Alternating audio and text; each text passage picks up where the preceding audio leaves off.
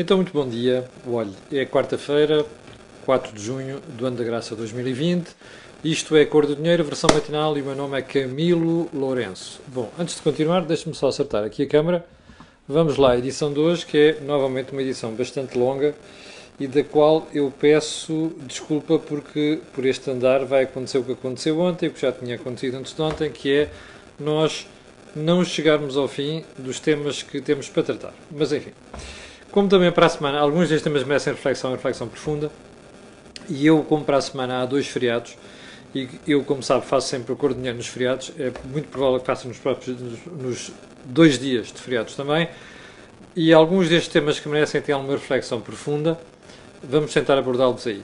Quer dizer que hoje vai haver Mel Talks, vai ser uma surpresa, uma pessoa um estrangeirado, mas, um, mas que já viveu em Portugal durante muito tempo, vai ser por volta das 18h30.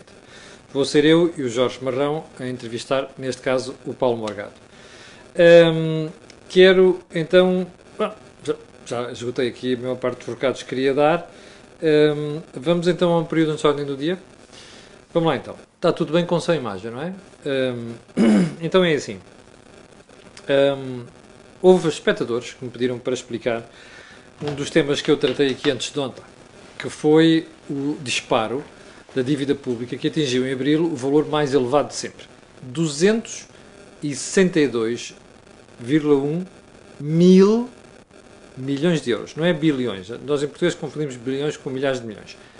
Milhares de milhões. Qual é o último número conhecido do PIB português?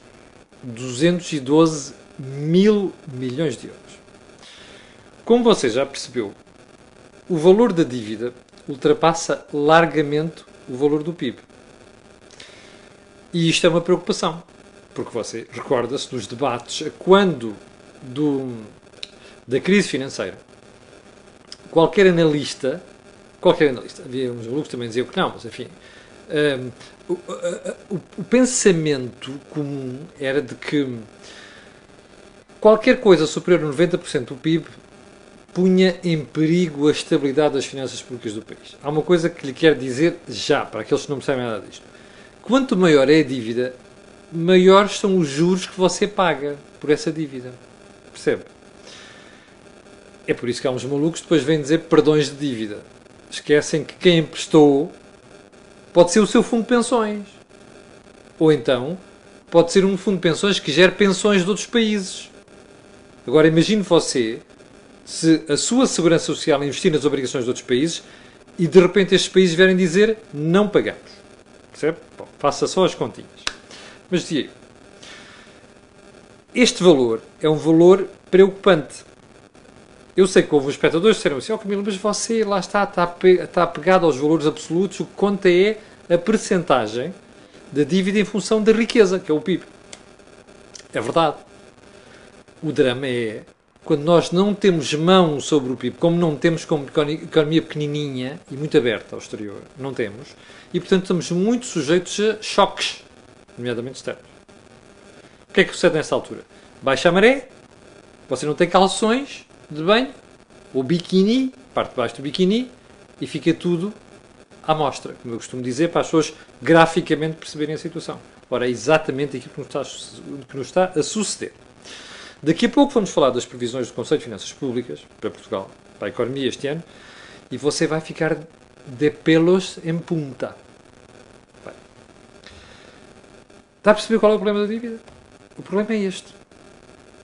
E mais, nós temos amortizações elevadas para fazer este ano, no próximo ano. Eu sei que o IGCP está a tratar disto tudo, nomeadamente chutando dívida lá mais para a frente. Coitados dos meus filhos, percebe? Coitados dos meus filhos. Se você tem filhos, é a altura de começar a pensar também nisso. Está a perceber qual é o problema da dívida? É este. Bom, então vamos lá ao segundo ponto. Eu hoje não tirei muito tempo para o período dia, já vai perceber porquê.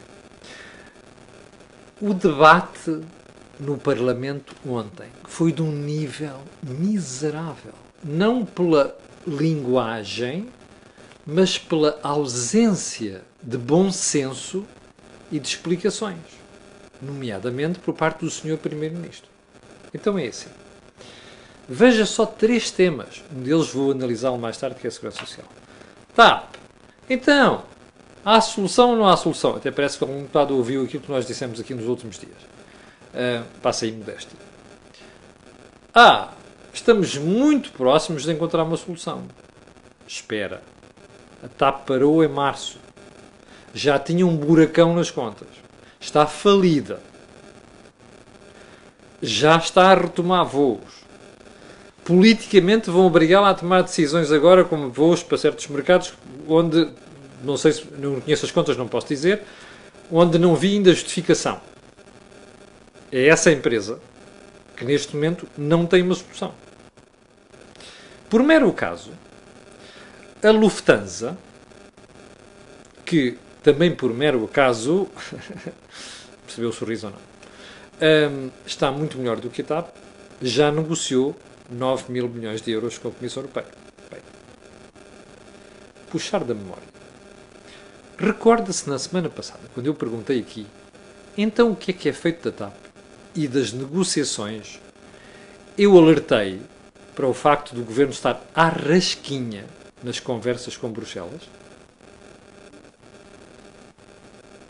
Concorrência. Ajudas de Estado Ouviu o que disse ontem o Primeiro-Ministro do Parlamento? Exatamente. Estamos quase com uma solução. Sabe porquê é que não há solução? Porque alguém se distraiu primeiro e, em segundo lugar, porque a Comissão Europeia está a vender cara a ajuda do Estado português à TAP. Fofitos, inclusive os da TAP, já perceberam o que vai acontecer? Já? Bom, não esqueça, ouviu primeiro aqui na Cor do Dinheiro, confirmado ontem pelo Primeiro-Ministro Parlamento. Segundo ponto da converseta de treta, para rimar, do Primeiro-Ministro. Vamos lá ver se eu não falho aqui. Costa e Silva. Os deputados, de facto, às vezes. Enfim. Aquela, ah, o governo tão grande, não sei quantos, e você ainda precisa buscar um gás lá de fora. É claro que ouviram aquelas. Ah, pá, caramba, o saber não se escuta aqui, portanto nós podemos precisar de ouvir alguém de fora. Não percebeu. O problema não está aí. O problema está na falta de transparência. Nem a propósito. Apenas ontem, só ontem, foi publicado o despacho que nomeia António Costa e Silva.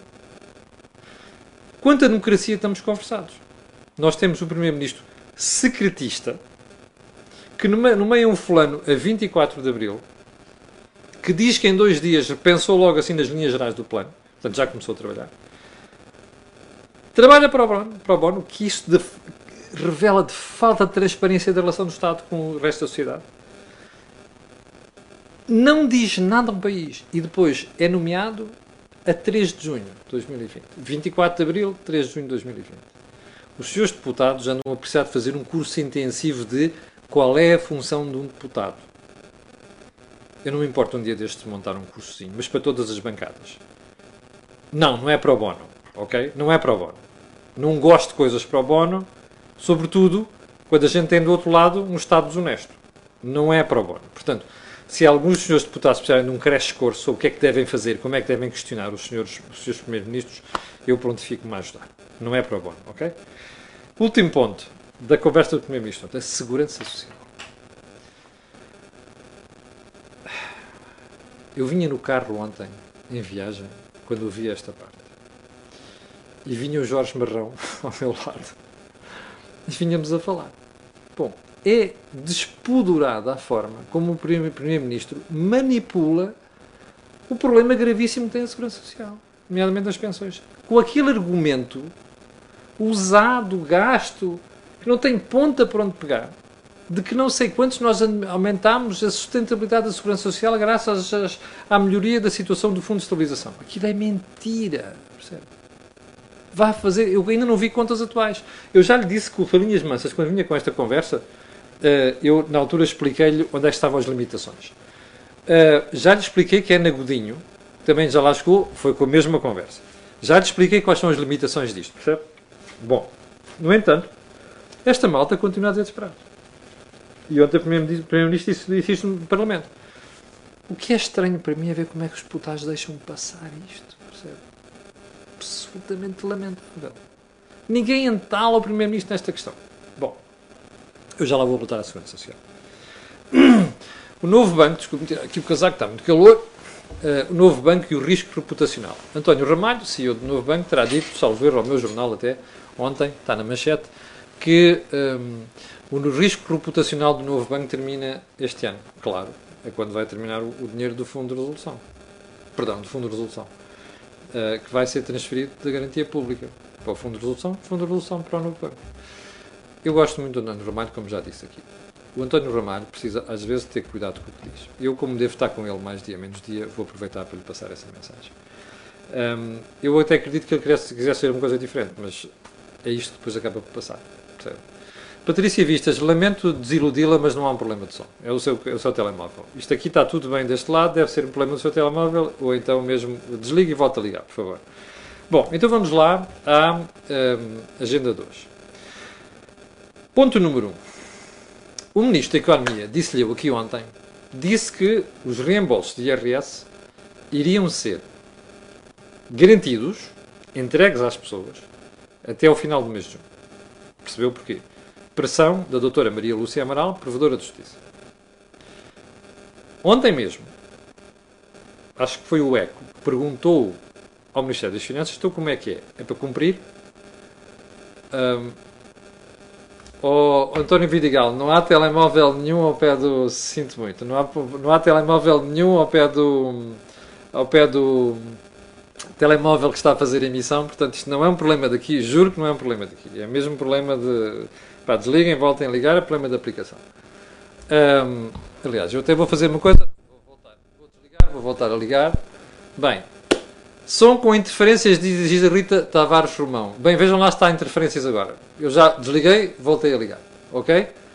Um, bem, voltemos à questão do, do IRS, os reembolsos de, de, de, do, IRS. Epá, eu sinto muito, não tenho problema nenhum aqui, deve ser um problema de, de, Facebook, da aplicação. Não tenho, olha, isto está desligado, percebe? O iPad está desligado, a televisão está desligada, não, não, não há interferência nenhuma aqui, não há, não há nenhum, olha, não tenho, olha, até aqui a máquina de café está, está desligada, não há, não há, não há, não há problema de de interferência. Há um problema aí, seguramente. Eu já, como disse, já, já liguei e voltei a desligar até o, microfone. Um, já agora, uh, até posso fazer outra coisa se quiserem. Posso desligar aqui o telemóvel, o microfone, e fica som, uh, fica som diretamente no telemóvel. Vai ficar diferente agora? Paciência. Bem, então, então é assim. O ECO foi telefonar ao Ministério das Finanças e mas como é que é? Vocês vão cumprir ou não vão cumprir? E o Ministério das Finanças mandou dizer ah, tudo sobre isto já para dizer já foi dito pelo Secretário de Estado. Bem, vamos ver se a gente se entende. Houve espectadores que me escreveram ontem a perguntar assim: Ok, então, hum, qual é o prazo que as finanças têm para devolver o IRS? É muito simples. O prazo normal é 31 de junho, mas pode ir até 31 de agosto. Já aconteceu no passado. O problema disto é que o governo, nos últimos anos, fartou-se dizer às pessoas que logo que entregasse a declaração, umas semanitas depois, aquilo estava resolvido, pagava o IRS. Bem, há gente que anda para receber o IRS desde o princípio da entrega da declaração, logo no início, quando enviou o prazo. E nós já percebemos porquê. O Ministério das Finanças está a reter dinheiro. Não tem, tem um problema de tesouraria. Caixa, percebe? E precisa de dinheiro para outras coisas. E anda a dizer ao país que é mentira. Não é nada.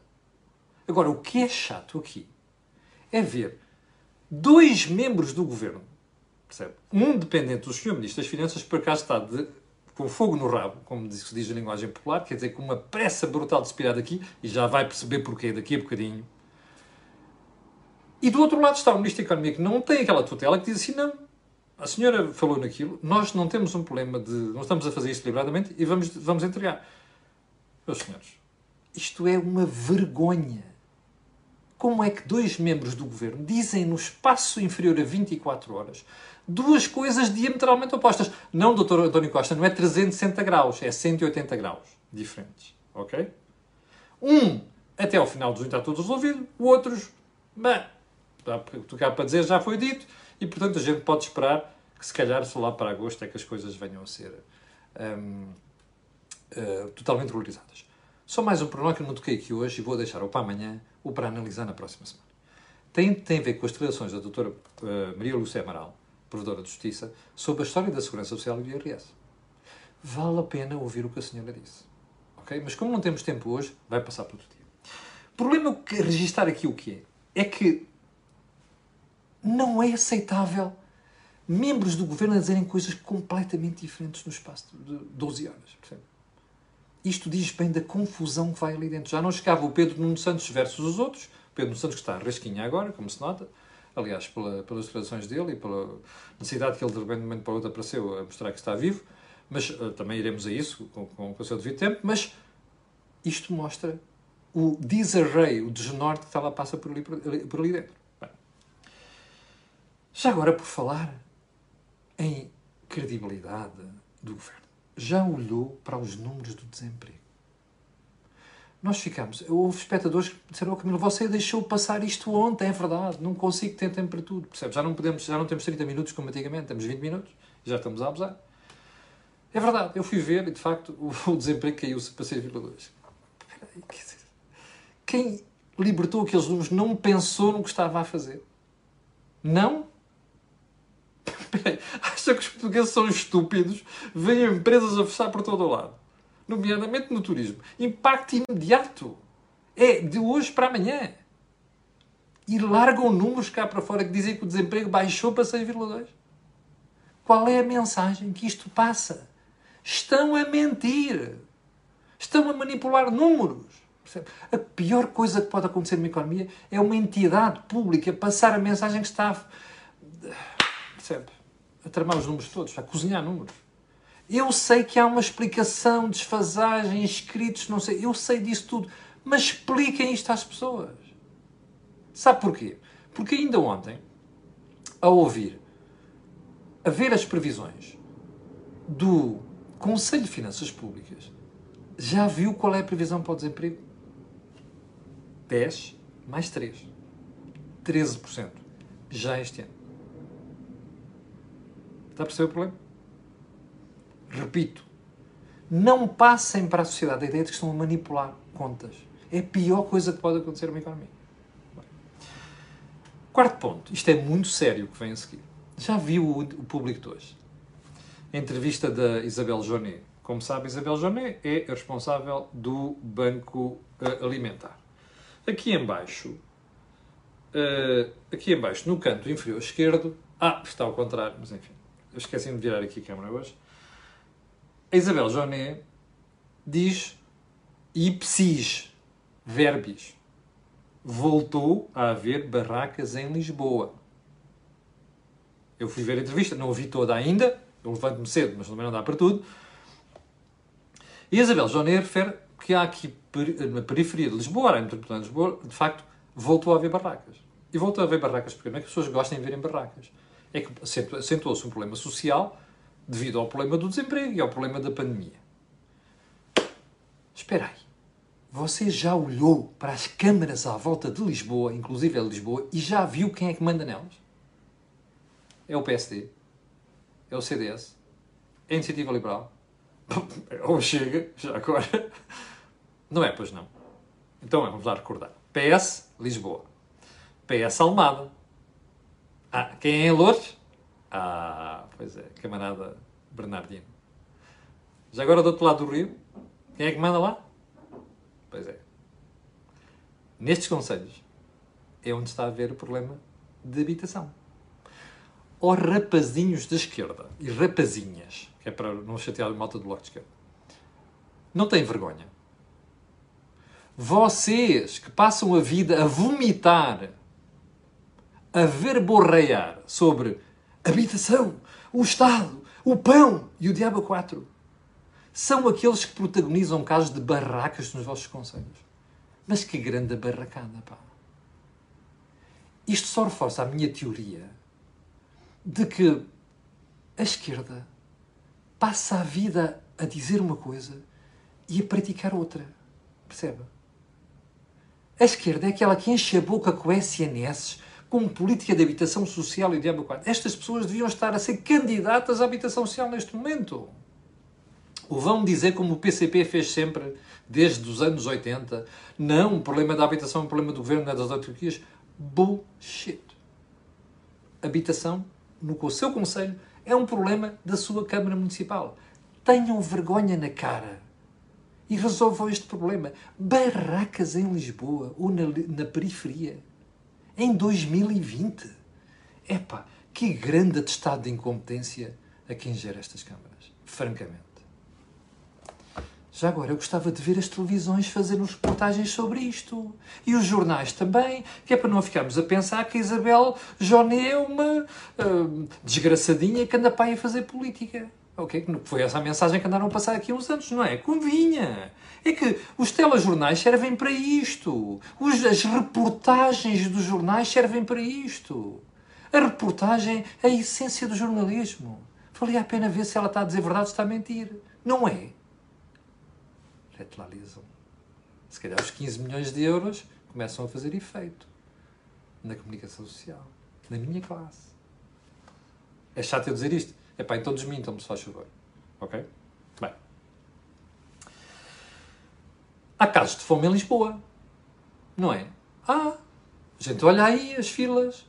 Lisboa, na Amadora, não sei quantos. A gente já vê aí. Olha, há dias apareceu. Lembra-se aquelas reportagens já apareceram aí? É só ir ver alguns sítios de Lisboa onde há sopa dos pobres e coisas do género. E onde há distribuição de bens alimentares. É só ir ver. O nosso Presidente da Câmara de Lisboa está preocupado com o quê? Com, essa, com a fome? Não, não, não. Está preocupado com ciclovias. Fernando Medina ontem fez uma conferência de imprensa para falar da cidade verde. Mais ciclovias, mais 26 km agora, mais 30 até setembro, mais não sei das quantas, mais corredores exclusivos. Olha, aquela zona de que não há carros com emissões a partir de não sei quantos anos, isto está um bocado adiado. Oh, Fernando Medina, get the fucking life, man. Desculpe uma expressão. Dedique-se ao que é essencial agora. O essencial é um problema social que a gente está a ver brotar à nossa frente. Percebe? Que a esquerda sempre disse que não ia existir e que está aí essa é que é a urgência de Lisboa e de outras câmaras. Não é as ciclovias, nem é a porcaria da circulação na Praça de Espanha, nem coisas do género. Deixe lá isso. Vá fazer campanha noutra altura. Resolva o problema social. Se faz favor. É um pedido, se faz favor.